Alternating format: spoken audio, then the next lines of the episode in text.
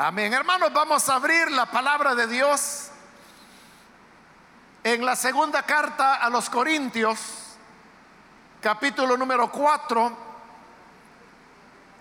Tenemos ya varios meses desde que iniciamos el estudio de esta segunda carta a los Corintios y vamos a leer los versículos que corresponden en la continuación de este estudio.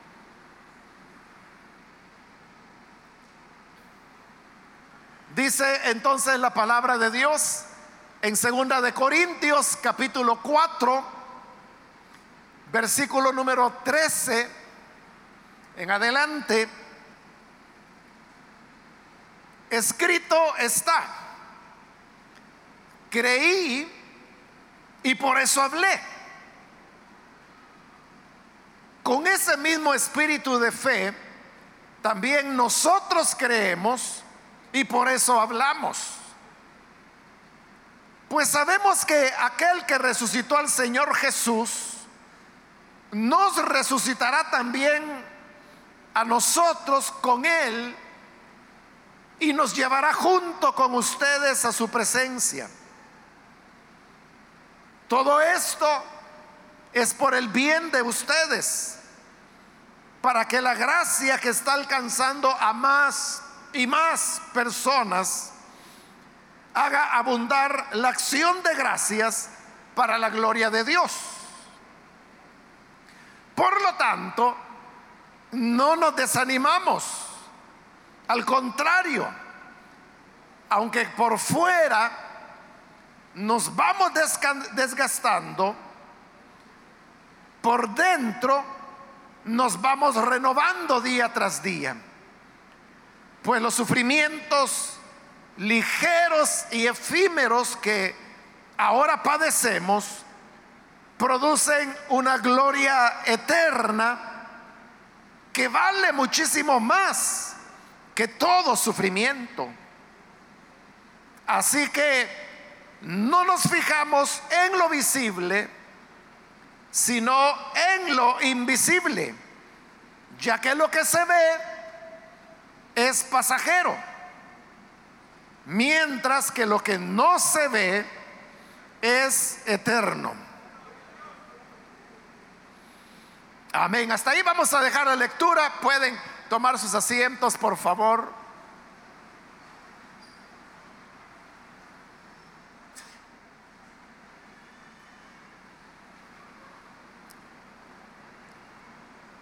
Hermanos, en las ocasiones anteriores hemos venido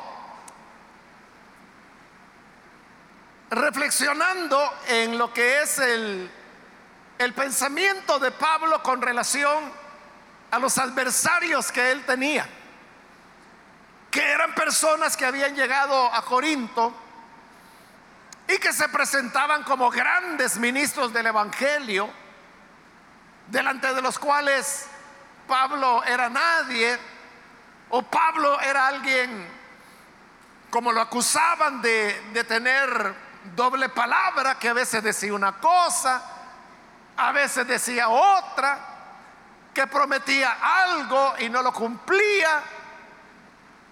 La idea era descalificar al apóstol. Pero estos hombres solo hablaban grandezas acerca de ellos y como Pablo ha dicho ya, lo que hacían era recomendarse ellos mismos. Es decir, ellos mismos decían, oiga que yo soy un buen predicador o yo soy un gran siervo de Dios. Ah, si usted supiera cómo Dios me usa a mí. Entonces, frente a ese tipo de superapóstoles como irónicamente Pablo lo va a llamar más adelante, él describe lo que es un verdadero ministro del Evangelio. Y uno de los elementos que él ha destacado es que el ministerio, su mayor fortaleza es su debilidad. O sea, esa es una contradicción, ¿verdad? Pero en el Evangelio así son las cosas. resulta que la mayor debilidad que los ministros tienen, esa es la base de su mayor fortaleza. Y dentro de esto, el sufrimiento jugaba un papel muy importante. Entonces Pablo lo dice aquí y lo va a, explicar más ampliamente más adelante. Él dice, yo no tengo nada de qué jactarme más que de los sufrimientos que he tenido que enfrentar en la vida ministerial. De manera que Pablo dice que los sufrimientos, los dolores, los rechazos, los desprecios, los ataques, la persecución que él ha tenido que enfrentar, es lo que ha permitido que brote la semilla del Evangelio en ciudades como Corinto, donde había una congregación ya bien establecida que otros querían aprovecharse de ella. El resumen de esto que Pablo ha venido diciendo, lo podemos ver en el versículo 12, que es hasta donde llegamos en la última oportunidad, donde dice, así que la muerte actúa en nosotros y en ustedes la vida. De la enseñanza es, mientras nosotros morimos, ustedes viven. Pero al decir nosotros morimos, no estaba hablando Pablo de una muerte física, por lo menos no en ese momento, sino que era estar expuestos al desprecio, al sufrimiento, a los maltratos, a las ofensas. En ese sentido es que Él dice, en nosotros opera la muerte, pero gracias a eso en ustedes opera la vida con esa idea de que los ministros del Evangelio son los que pagan el precio para que las ovejas del Señor puedan vivir y puedan alimentarse, es que Pablo continúa los versículos que hoy hemos leído. Y dice en el 13, escrito está, creí y por eso hablé. Note que Pablo está diciendo, escrito está. Y al decir eso, es una expresión que él utiliza para citar algo que la escritura dice. En este caso, esa frase, creí y por eso hablé, es la parte de un versículo del Salmo 116 que Pablo ha tomado y es que lo está citando y por eso dice que así está escrito. Creí y por eso hablé. Si usted lee el Salmo 116, que es de donde Pablo ha tomado esa frase, verá que es un salmo en el cual lo que se presenta es a un justo que está enfrentando persecución, maltratos, sufrimiento. Pero este sufrimiento no lo derrota, sino que aunque está sufriendo mucho, dice ese salmista, creí y por eso hablé, queriendo decir con eso mantengo mi palabra, mantengo mi firmeza. Es decir, no voy a retroceder a pesar de que tengo que enfrentar sufrimientos.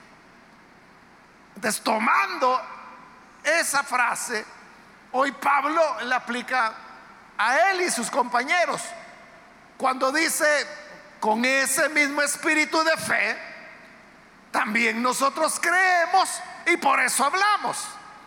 Es decir, que igual que el salmista, que dice, creí y por eso hablé. Entonces Pablo dice, nosotros también creemos y también nosotros hablamos. Pero en el contexto del Salmo, como ya le dije, esa expresión lo que significa es, aunque nos ataquen, aunque nos lastimen, aunque tengamos que enfrentar muchos sufrimientos, no vamos a retroceder, no vamos a renunciar a nuestras convicciones y tampoco vamos a dar un paso atrás. Eso es lo que Pablo está diciendo, porque así es la vida del ministerio. Es una vida sufrida. Siempre hay un precio que pagar por hacer la obra de Dios. Siempre hay un precio que pagar. Nadie puede hacer la obra de Dios muerto de la risa. Nadie puede hacer la obra de Dios como paseo de domingo por la tarde. Siempre hay un precio y es un precio que se paga con sufrimiento, con dolor. Y eso Pablo lo sabía muy bien. También que por eso él decía, en nosotros opera la muerte, pero en ustedes la vida. Es lo que el Señor dijo. Si el grano de trigo no cae a tierra y muere, se queda solo. Pero si muere, entonces llevará mucho fruto. Alguien tiene que morir, alguien tiene que negarse, alguien tiene que sufrir, alguien tiene que pagar el precio del dolor para que la vida florezca en los escogidos del Señor. Versículo 14. Pues sabemos que aquel que resucitó al Señor Jesús nos resucitará también a nosotros. Porque con esto que Pablo está diciendo, uno podría decir, bueno, entonces si el ministerio es de dolor, es de sufrir, estamos diciendo que hay un precio que pagar, entonces ¿quién va a querer el ministerio? Porque al ser humano no le gusta el dolor, no le gusta el sufrimiento, ni siquiera nos gusta la incomodidad. Nos sentimos incómodos en un lugar. Uno ve, hermano, la manera de salir de ahí o irse. Puede ser que usted está en una reunión que se prolongó demasiado tiempo. Uno se cansa de estar sentado y entonces usted se puede poner de pie, caminar un rato, porque no nos gusta la incomodidad. Entonces, ¿a cuenta de qué? una persona va a estar dispuesta a sobrellevar el dolor, a sobrellevar el sufrimiento. O sea, ¿quién va a querer pagar ese precio? Y sin embargo, hay muchos creyentes, muchos creyentes cuyo anhelo más grande en la vida es el de poder servir al Señor. No todos entienden esto que estoy diciendo, de que hay un precio que pagar. Y muchos van sin saberlo. Pero aún aquellos que saben que hay un precio que pagar y que la obra prospera sobre la base del dolor y el sufrimiento que el ministro vive. Aún sabiendo eso, hay muchos que sí quieren hacerlo, sí quieren emprender la obra de Dios, quieren pagar el precio. Pero ¿por qué lo hacen? ¿Están locos? ¿Por qué lo hacen? Lo hacen porque no se quieren a sí mismos, porque son masoquistas o, o qué ocurre. No, Pablo lo que dice es que lo que hay es una gran fe y esa fe se basa en el hecho, como dice el 14, sabemos que aquel que resucitó al Señor Jesús nos resucitará también a nosotros. Porque esto de pagar el precio comenzó con el mismo Señor Jesús. Él tuvo que entregarse a sí mismo. Él fue la ofrenda de amor para que la iglesia naciera. y pudiera ser. Y para esto Jesús fue sometido a un dolor y a un sufrimiento que lo llevó a la muerte misma. Pero ya muerto, Dios lo resucitó. Entonces dice Pablo, nuestra confianza es que si Jesús, que es el siervo del Señor, pagó el precio muriendo, pero Dios lo resucitó, entonces no importa que nosotros incluso tengamos que llegar a la muerte, porque así como Dios resucitó a Jesús, también nos resucitará a nosotros. Pero no solamente se queda con que nos resucitará a nosotros, sino que dice el 14, y nos llevará junto con ustedes a su presencia. Es decir, Pablo no solo lo está pensando en términos de él, de que si me matan por anunciar el Evangelio, pues el Señor me va a resucitar como resucitó a Jesús. No solo lo ve así personal, sino que lo ve para todo el pueblo de Dios. Y en verdad esa es la promesa que tenemos. Que los muertos en Cristo, para el momento cuando el Señor venga, resucitarán. Primero, dice Pablo.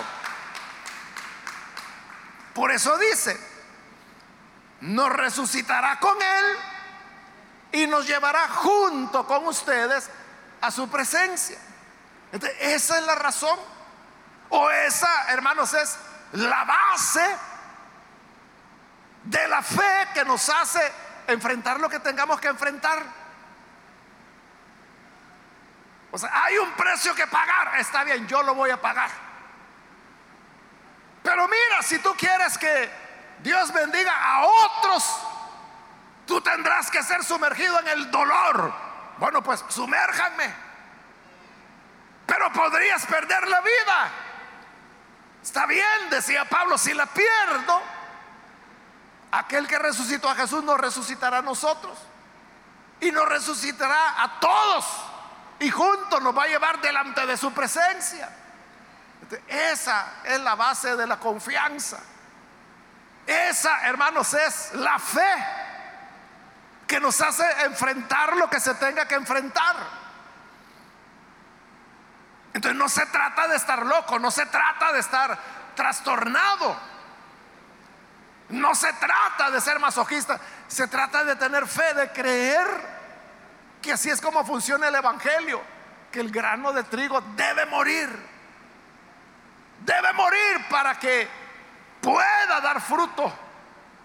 Y si no hay muerte, Jesús dijo, el grano se queda solo y no lleva fruto. En el versículo 15 continúa diciendo, todo esto es por el bien de ustedes. Esa era otra motivación. Y es que los sufrimientos del ministro redundan en el bienestar de la congregación. Por eso dice, todo esto es por el bien de ustedes. Si padecemos, es para su provecho. Si sufrimos, es para ustedes. Si pagamos el precio, es para que ustedes se gocen. Si llevamos el dolor, es para que ustedes sean bendecidos. Si morimos, es para su bien. De Pablo siempre vio así las cosas. Desde ese punto de vista, por eso es que cuando él escribe su carta a los filipenses,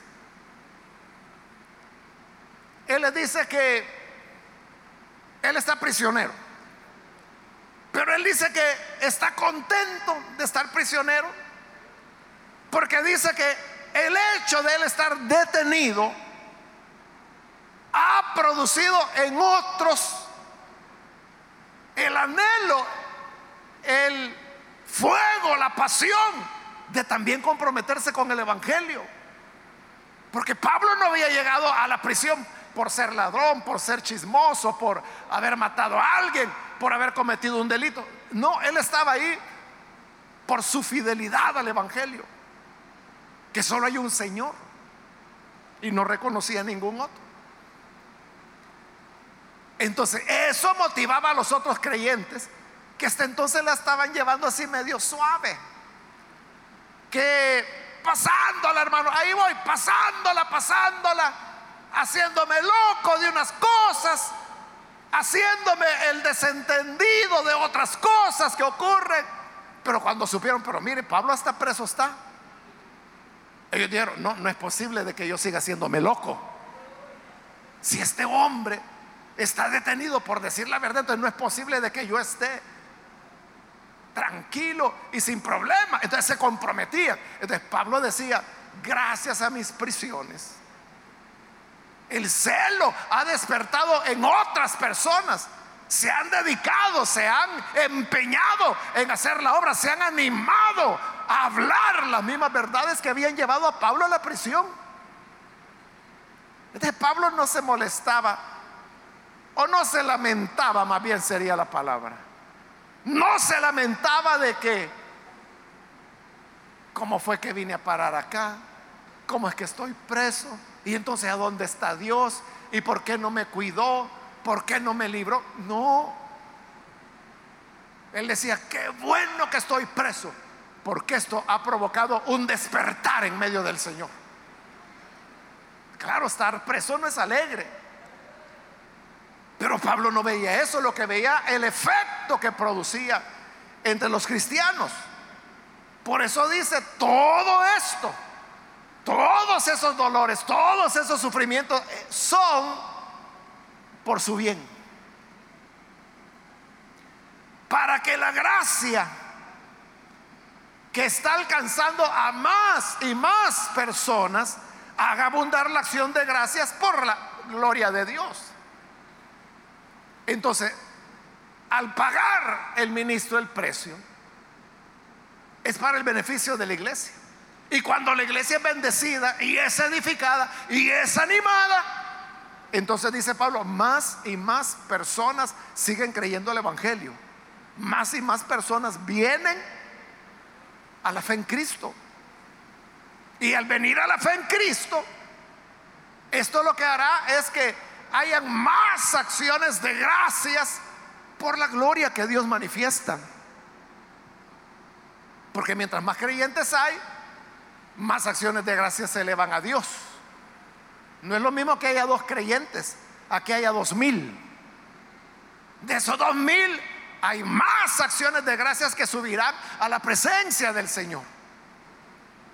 De, de eso es de lo que Pablo se goza y ese es su enfoque.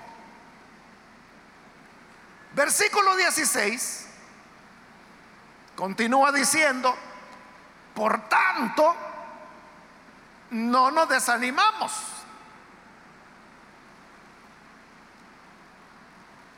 Cuando se tiene esa fe y cuando se tiene la motivación de que todo es para el bien de la congregación, entonces dice Pablo, no nos desanimamos. Entonces, al ministro hermano le pueden tirar guacaladas de agua sucia. Al ministro lo pueden agarrar a palazos. Al ministro le pueden decir, hermano, todo el tipo de insultos y de locuras que la perversidad humana sea capaz de inventar. Lo pueden, le pueden poner trampas, lo pueden acusar falsamente, lo pueden asaltar, lo pueden golpear, lo pueden meter a la prisión, lo pueden matar, o sea, puede ocurrir de todo. Pero todo eso que ocurre no nos hace desanimarnos, decía Pablo. Seguimos adelante, seguimos empeñados. Ese es el espíritu del Salmo 116 del cual Pablo ha citado esa frase. Entonces, la idea, hermanos y hermanas, es, no nos detengamos por eso. Es que mire, el asunto es así. Ahí está, hermanos, el lugar donde están dando palazos a los que pasan por ahí. Y ahí tiene que pasar el creyente.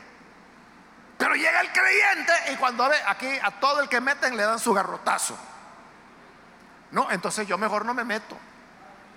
No, entonces mejor me voy a dar un rodeo. No, no, es que no hay otro camino. Ah, bueno, entonces aquí voy a estar. Hasta que se cansen de dar garrotazos, yo voy a pasar, porque yo no quiero que me metan ninguno. ¿De qué pasa con ese creyente que está pensando en su comodidad? Está pensando en su seguridad. O sea, no quiere incomodidades, no quiere que le vayan a manchar su nítido nombre.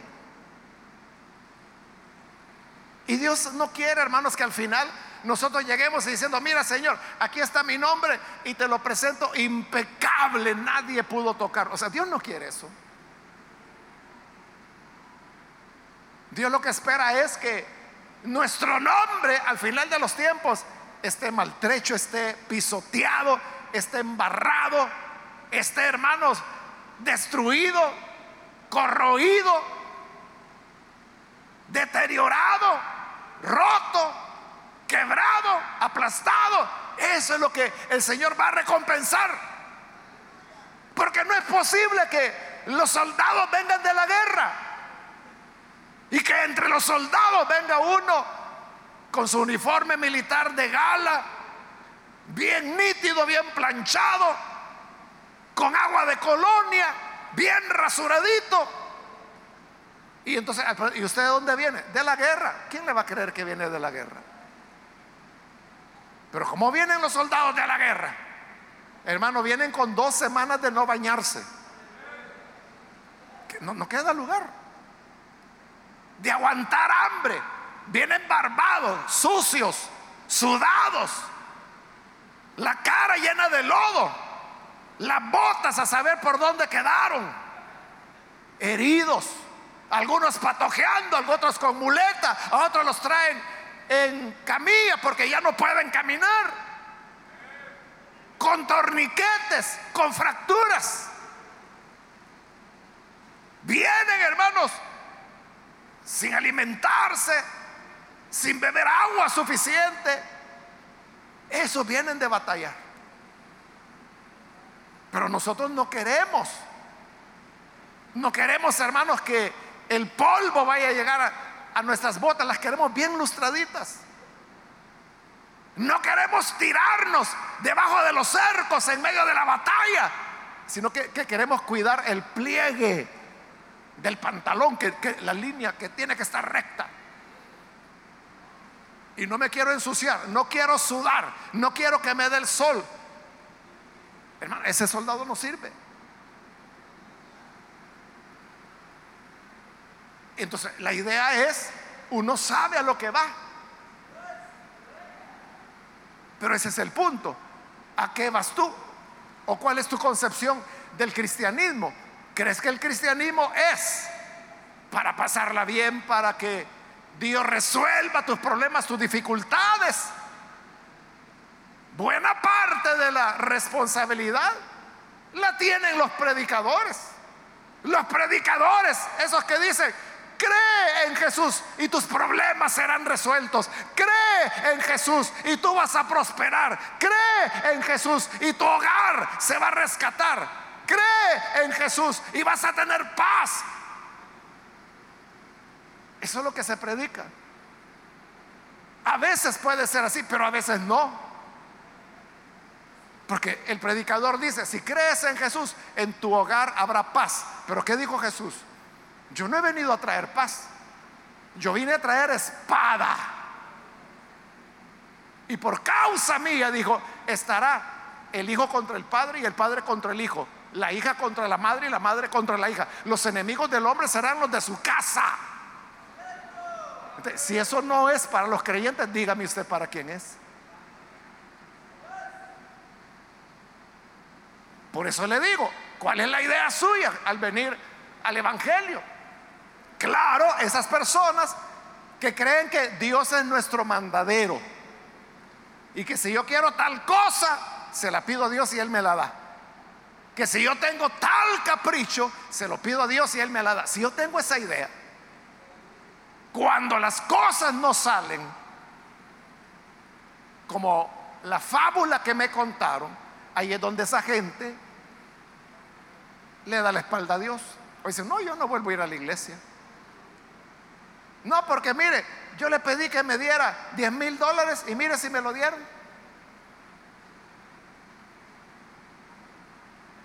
O sea, esa gente no ha entendido qué es el Evangelio. Y claro, se van a desalentar, se van a desanimar.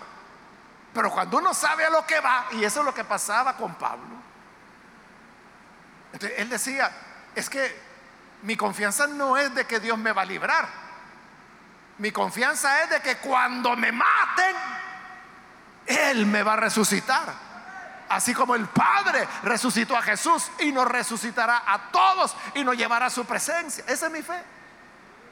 Pablo no estaba esperando a ser librado de los inconvenientes. No, él lo que esperaba era que lo iban a matar. Y así fue. Él está esperando la resurrección. Cuando uno está decidido, está sabedor de lo que viene, entonces ocurre lo que dice en el versículo 16. No nos desanimamos. No nos desanimamos. Pero mire que ahí están dando dos leñazos al que pase. Pero no me desanimo. Y se mete y no le dieron dos, sino que cuatro. Pero no se desanima. Y mire que ahí los creyentes no lo quieren. Pues ahí voy. No se desanima. Mire que están hablando en mal de usted. No se desanima. Es que le pueden hacer daño. No se desanima. Es lo que Pablo dice. No nos desanimamos. Al contrario, dice. Al contrario, aunque por fuera nos vamos desgastando, por dentro nos vamos renovando día tras día. Cuando dice que por fuera nos vamos desgastando, hermano, en, la lista que Pablo hace de sus sufrimientos, él dice que, por ejemplo, que ha estado en desvelos, ha aguantado hambre, había naufragado tres veces, lo habían azotado con varas, había estado prisionero, había estado en peligro de sus connacionales, en peligro de los extranjeros lo habían insultado. De todos estos sufrimientos van produciendo un desgaste. Es igual que si usted tuviera un carrito y este carrito lo golpean de un lado y lo golpean del otro lado y le dan otro golpe y otro golpe y usted trata de poner el farol pegado con tirro para que no se le caiga. Pero se va deteriorando. Te va a llegar un momento que ese carrito ya es chatarra sobre cuatro ruedas. Así es el cuerpo humano. Pero el sufrimiento, hermanos, no solamente afecta la parte física del hombre, sino que también le afecta psicológicamente, emocionalmente. hay un desgaste, y a eso es a lo que se refiere cuando dice que exteriormente nos vamos desgastando, porque la cicatriz de la pedrada que le metieron, esa ahí la va a llevar siempre. Tal vez ya no duele, tal vez quedó solo como un recuerdo.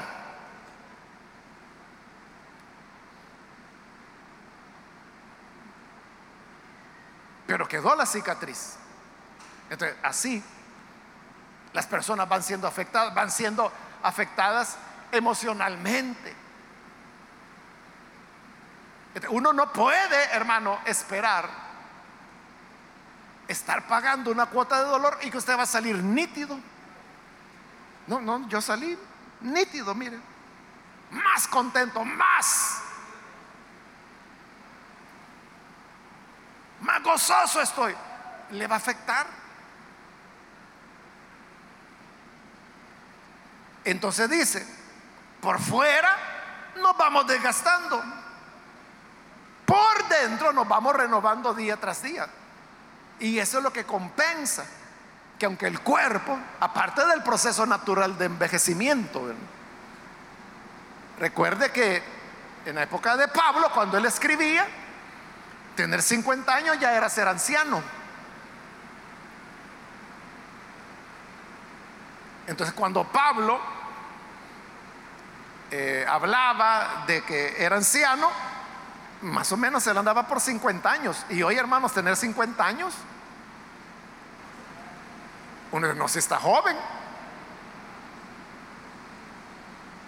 Estamos viviendo en una época, hermanos, en que, porque hay mejor alimentación, hay mejor, más avances de la medicina.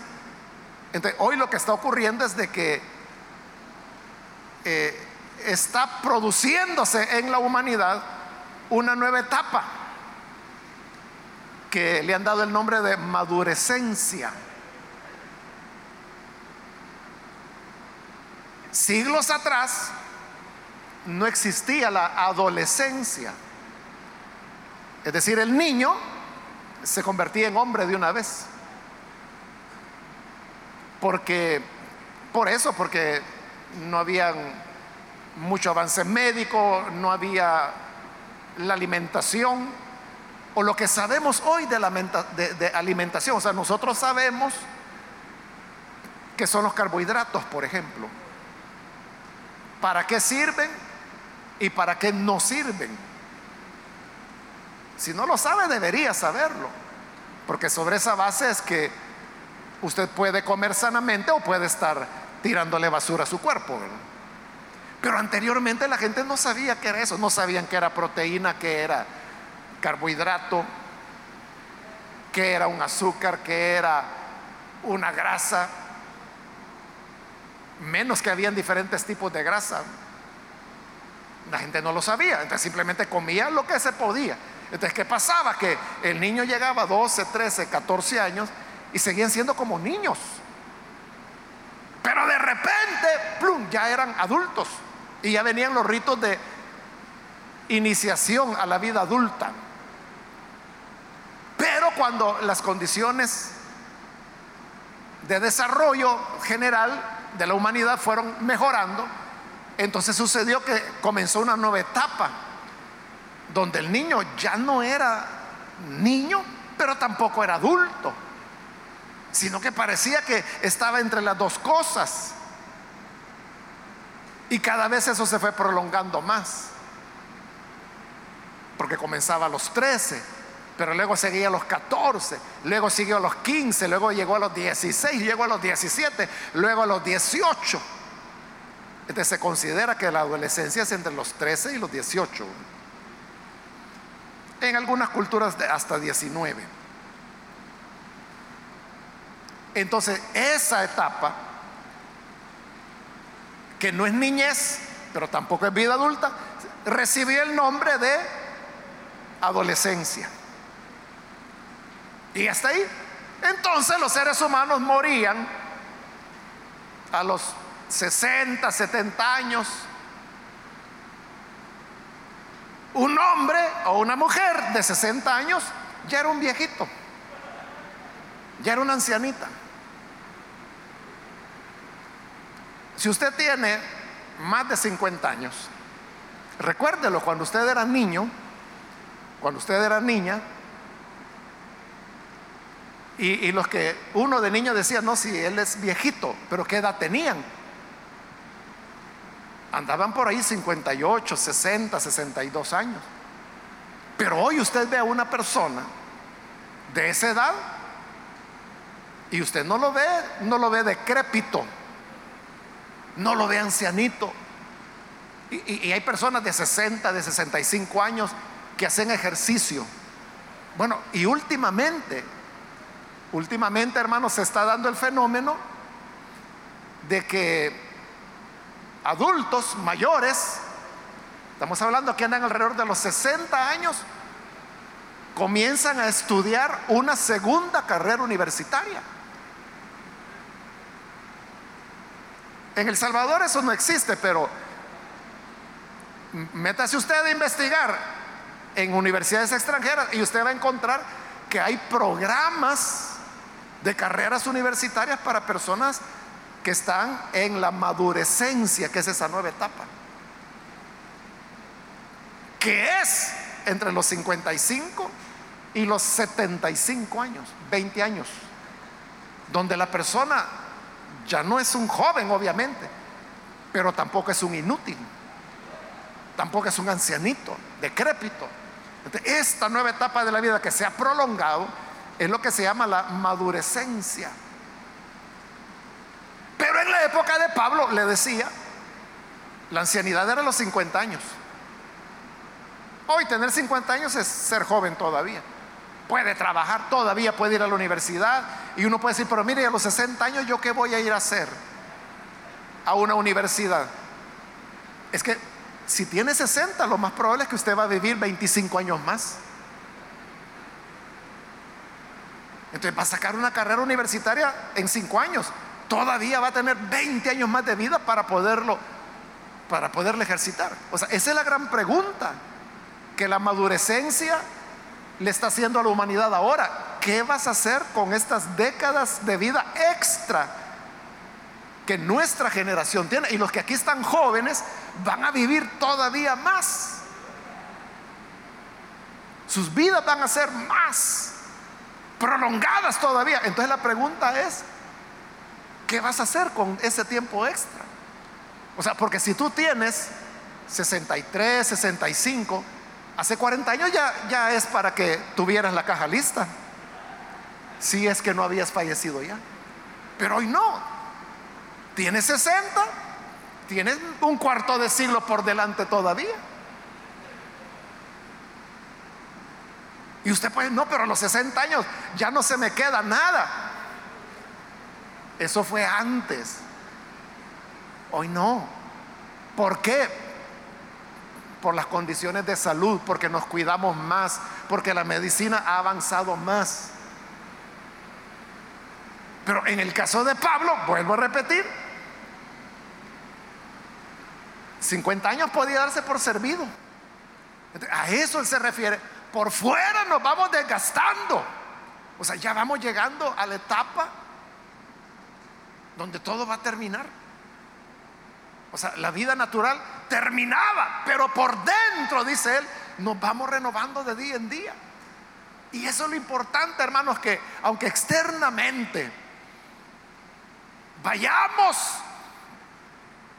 desgastándonos para usar la palabra de Pablo, lo importante es que por dentro nos vamos enriqueciendo en fe, en amor, en misericordia, en perdón, en tolerancia, en servicio para los demás, en sabiduría. O sea, la persona sigue enriqueciéndose, se va renovando de día en día. Entonces, esa es la razón por la cual, hermanos, se valoraba tanto en esa época la vejez. Era lo más valioso porque era donde estaba el conocimiento, la experiencia, la sabiduría. Quiera Dios que así sea, hermanos. Que día tras día vayamos perfeccionándonos, cada vez mejor, cada vez sabiendo más, cada vez entendiendo más las cosas, cada vez entendiendo mejor la voluntad de Dios, cada vez con más fe, cada vez con más amor, cada vez con más deseos de servir a las personas. ¿Alguien puede decir amén a eso? Que así sea, hermano. Versículo 17. Pues los sufrimientos ligeros y efímeros que ahora padecemos producen una gloria eterna que vale muchísimo más que todo sufrimiento. Fíjese cómo Pablo se refiere al sufrimiento. Lo llama ligero y lo llama efímero.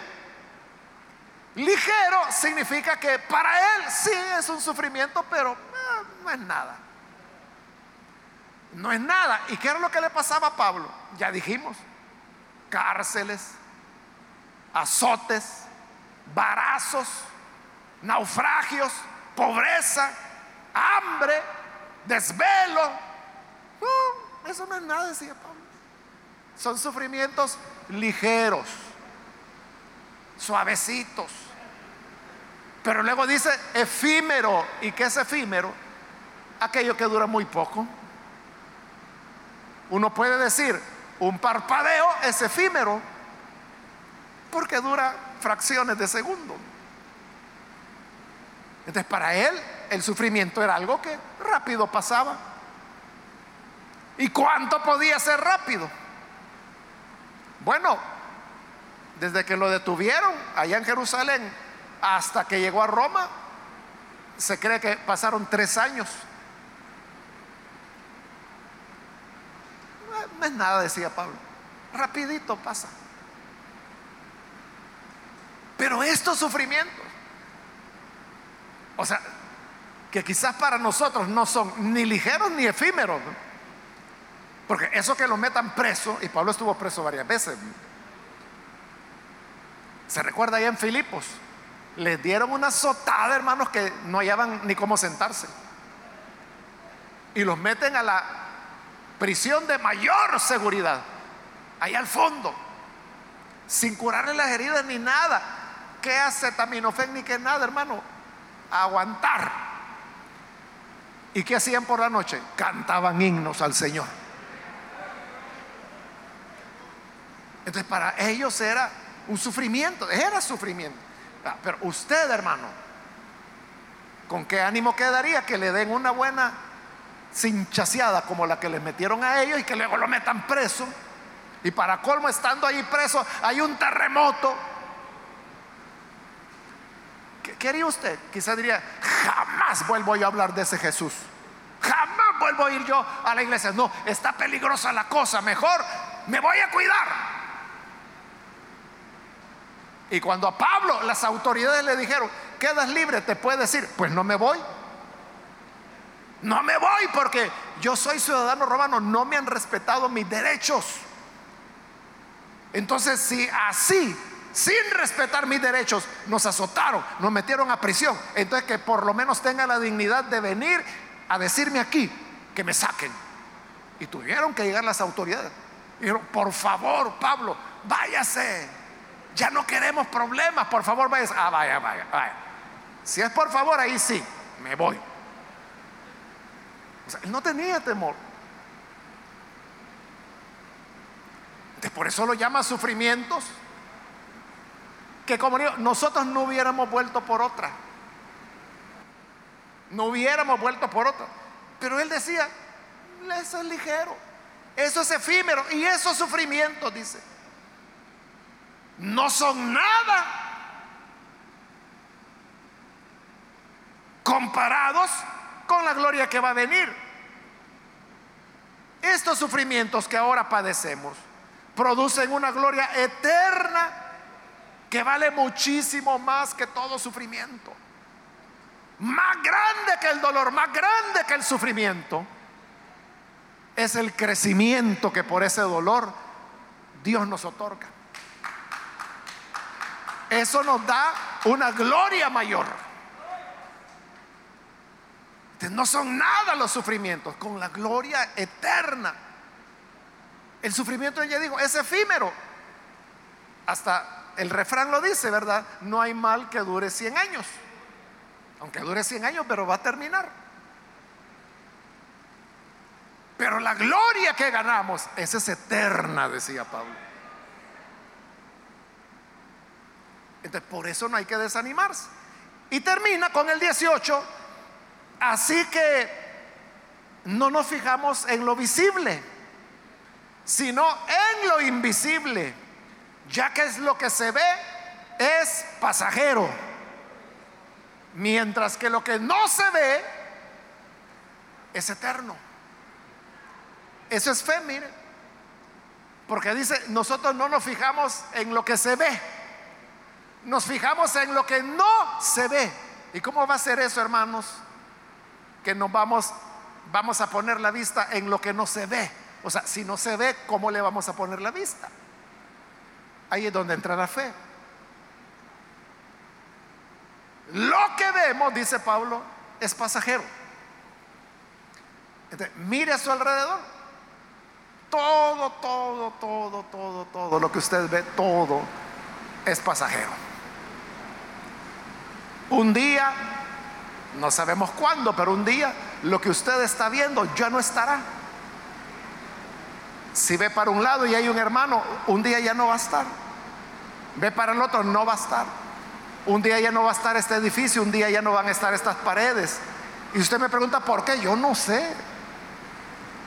Pero todo lo que se ve es pasajero. Incluso, no lo, porque todo lo que vemos aquí es hecho por el hombre. Pero usted puede ver una montaña, usted puede ver el mar, usted puede ver una roca. También, si la puede ver, es pasajero. Las montañas son pasajeras. Los cerros son pasajeros. Los ríos son pasajeros. Los mares son pasajeros. El planeta es pasajero. Las estrellas son pasajeras. El universo, todo lo que se ve, es pasajero. Mientras que lo que no se ve, dice Pablo, eso es eterno. ¿No lo ves? Entonces es eterno. ¿Podemos ver a Dios? No, eh, entonces es eterno. ¿Podemos ver los ángeles? No, entonces son eternos. ¿Podemos ver el Espíritu Santo? No, porque es inmaterial. Entonces es eterno. Lo que no se ve es eterno. Y como bien lo dice en la primera carta, que la vimos hace ya ratos, capítulo 13, ahora dice, permanecen la fe, la esperanza y el amor, estas tres cosas. Entonces, la fe, la esperanza y el amor son eternas, porque no las podemos ver, porque son virtudes que internamente tiene el creyente. Y el mayor de las tres, dice, es el amor. es eterno, nunca dejará de ser. Y así lo dice en 1 Corintios 13, el amor nunca deja de ser. Pero claro, estamos hablando del amor verdadero no del amor erótico, que esa es otra cosa. Entonces nuestra mirada, hermanos, no tiene que estar en lo que se ve, porque todo lo que se ve pasará, dejará de ser un día. Pongamos nuestra mirada en lo que no se ve. Entonces si usted dice, es que mire cómo me dejaron la cabeza, aquí me cayó el leñazo. No se preocupe, ya le va a crecer el pelo, no se ve.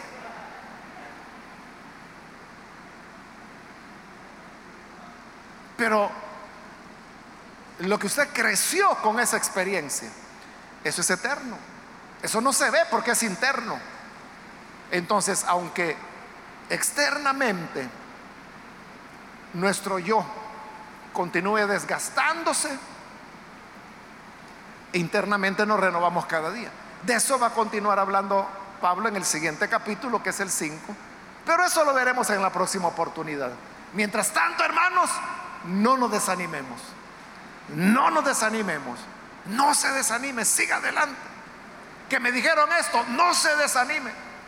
Es que me hicieron una trampa, no se desanime. Es que mire lo que andan diciendo de mí, no se desanime. Es que me calumniaron, no se desanime. Es que me hicieron zancadía, no se desanime. Lo apalearon, lo azotaron, incluso podrían meterlo a prisión. Lo amenazaron. No se desanime. Sigamos siendo fuertes en el Señor y crezcamos internamente. Aunque externamente nuestro yo se vaya desgastando, internamente sigamos creciendo. Vamos a cerrar nuestros ojos y vamos a orar al Señor, pero antes de orar, yo quiero invitar si hay con nosotros algún amigo o amiga que todavía no ha recibido al Señor Jesús como su Salvador, pero si usted ha escuchado la palabra del Señor, yo quiero invitarle para que no vaya a dejar pasar este momento y usted pueda venir para recibir la nueva vida que el Señor Jesús ofrece. Si hay algún amigo que hoy necesita creer en Jesús, por favor en el lugar donde está, póngase en pie. Cualquier amigo o amiga que necesita creer en Jesús, con toda confianza en el lugar donde se encuentra, póngase en pie. Nosotros lo que queremos es orar por usted. Y por eso le pedimos ponerse en pie, para saber si hay alguien que necesita recibir esta oración. Si usted quiere recibirla, póngase en pie ahí en el lugar donde está. Venga el Hijo de Dios. Reciba a Jesús. Y nosotros vamos a orar por usted. ¿Hay alguien que lo hace? ¿Algún amigo, amiga? Venga. Es el momento para recibir la vida de Dios.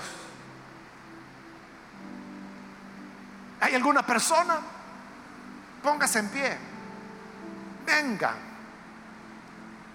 La gracia del Señor le recibirá. Él lo espera con los brazos abiertos.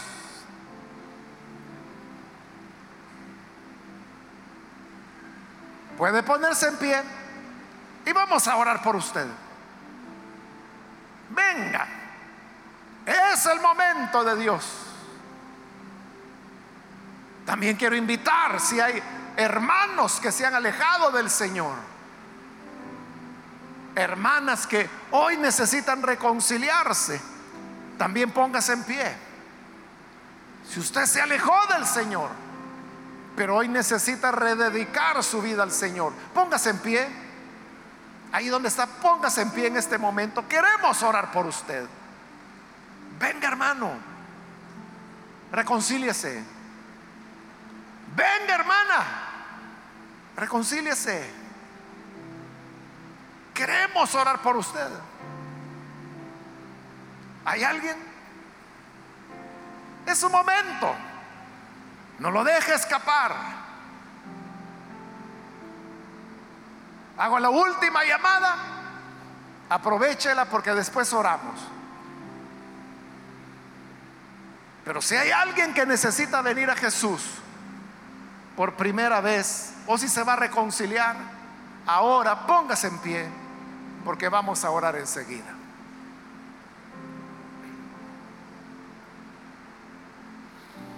A usted que nos ve por televisión y que anhela recibir a Jesús, únase con nosotros en esta oración y recíbalo. Señor, gracias te damos por tu palabra.